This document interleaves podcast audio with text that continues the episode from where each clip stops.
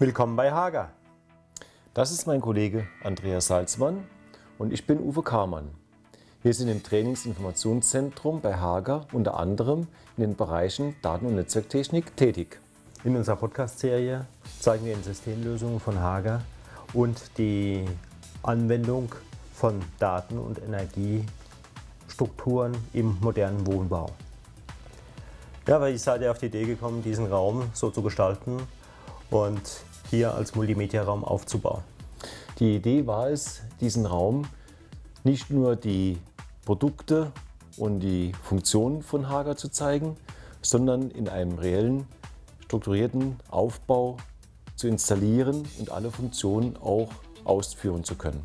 Mhm. Wie könnte man das verstehen oben? Wir haben in diesem Raum unsere neuesten Produkte installiert.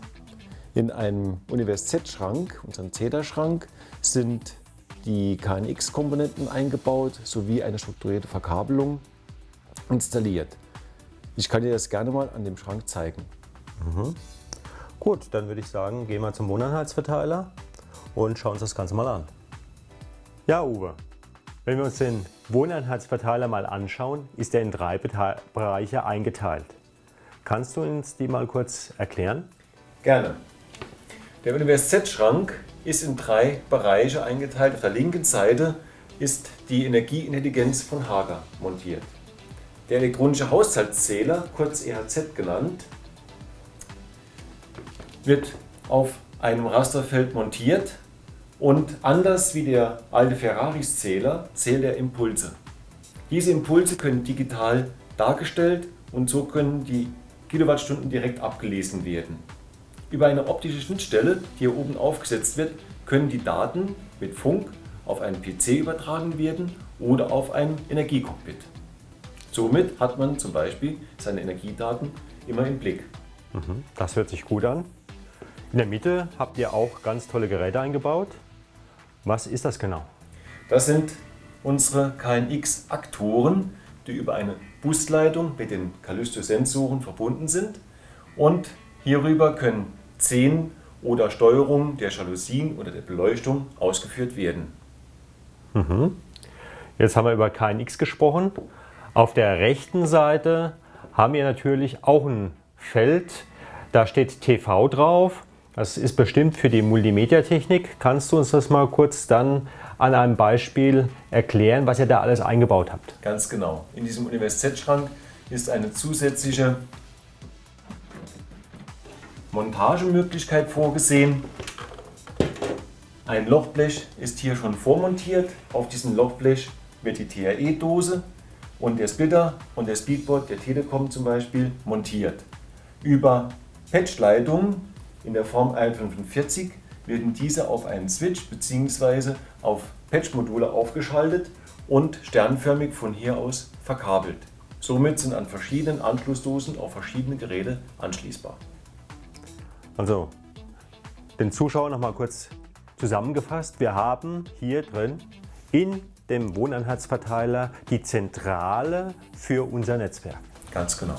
In diesem Schrank ist das alles integriert. Wie ich sehe, habt ihr hier einen PC eingebaut. Kannst du uns kurz die Funktionsweise des Bildes hier erklären? Zusätzlich haben wir diesen Raum visualisiert. Ein Foto von diesem Raum ist hier abgebildet und wir können anhand dieser zusätzlichen Symbole Schalthandlungen ausführen, genauso wie wir es gewohnt sind von unseren Callisto-Sensoren. Angedeutet hier oben die Lichtsteuerung. Ich kann das Licht jetzt dimmen oder ausschalten, ja. sowie auch die, auch die Jalousien rauf und runter fahren. Ich zeige dir das mal ganz kurz. Ja, ich bin beeindruckt. Das wünsche ich mir für zu Hause auch. Alles zentral steuern zu können. Kannst du unseren Zuschauern mal kurz erklären, wie ihr die Vernetzung der PCs in diesem Raum vorgenommen habt? Ja. Der PC hier an der Wand und der PC im Arbeitszimmer oder im Wohnzimmer oder auch in der Küche ist über unseren Multimedia-Schrank miteinander vernetzt. Wir haben die strukturierte Verkabelung hier aufgebaut. Jede Enddose ist sternförmig hier angeschlossen und wir können natürlich mit jedem PC ins Internet zum Beispiel auch mit diesem PC die Wetterdaten von München abrufen, sowie also auch mit dem PC im Arbeitszimmer kommunizieren mhm. und natürlich auch ins Internet gehen. Also ihr habt diesen PC mit dem Multimedia-PC im Wohnzimmer vernetzt. Richtig. Das kann ich dir auch gerne mal zeigen. Okay, dann schauen wir uns das mal an. In diesem Fall haben wir das Betriebssystem Vista installiert. Somit haben wir die Möglichkeit, von dem PC im Wohnzimmer jegliches Entertainment zu nutzen, zum Beispiel auch das Media Center. Und hiermit können Bilder aufgezeichnet werden, Filme gezeigt werden und natürlich auch andere Funktionen, die ich in einem Haus nutzen möchte, über die verschiedenen PCs darüber realisieren. Mhm. Gut, äh, das hört sich schon mal gut an. Multimedia-Technik, das heißt ein Multimedia-Programm und natürlich auch vielleicht die Möglichkeit, die ihr nutzt, zu telefonieren. Wie habt ihr das in dem Raum umgesetzt? Einmal über ein analoges Telefon und auf der anderen Seite können wir über den PC, über Skype eine Voice-over-IP-Verbindung aufbauen. Mhm. Also hier eine multimediafähige Kombination für das Wohnzimmer. Richtig. Du sprachst vorhin von einer Vernetzung. Diese Vernetzung beinhaltet auch einen sekundären Wohneinheitsverteiler. Kannst du uns den zeigen? Gerne. Wir sind jetzt hier vor dem Volta Kleinverteiler von Hager.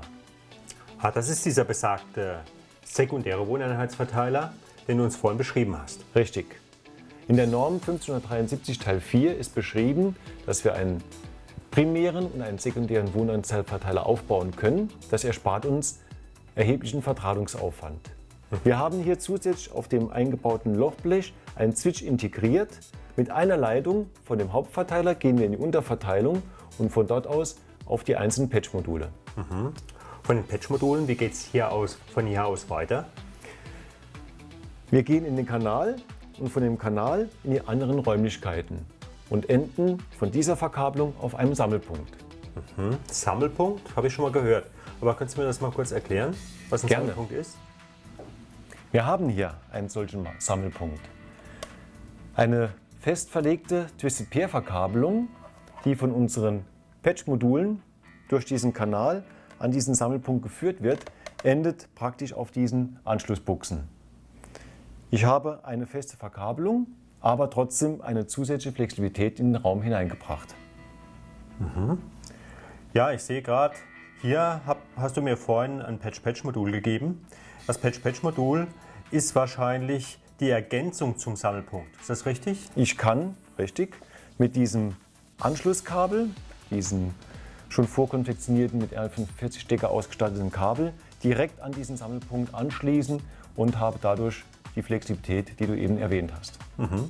Also für die Zukunft muss man sagen, in Gestaltung von Lofts und Gebäuden, wo ich eine Umnutzung eigentlich plane, ist das die ideale Lösung. Ganz genau. Es ist plug-and-play-fähig und laienmäßig auch anzuschließen.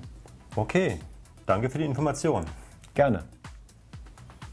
Ja, vielen Dank für Ihr Interesse an dem Podcast Strukturierte Verkabelungen wir haben Ihnen einen Überblick gegeben über die modernen Verkabelungen von Energie und Daten und möchten Sie darauf hinweisen, wir bieten dazu Schulungen an und nähere Informationen können Sie unter dem Link www.hager.de/podcasts abrufen. Hier haben wir viele Informationen für Sie zusammengetragen. In der nächsten Folge erfahren Sie mehr über Topologien und Strukturen der anwendungsneutralen Gebäudeverkabelung. Bis dahin wünschen wir gute Zeit und auf Wiedersehen bei Hager. Ihr Uwe Kamann und Andreas Salzmann. Vielen Dank.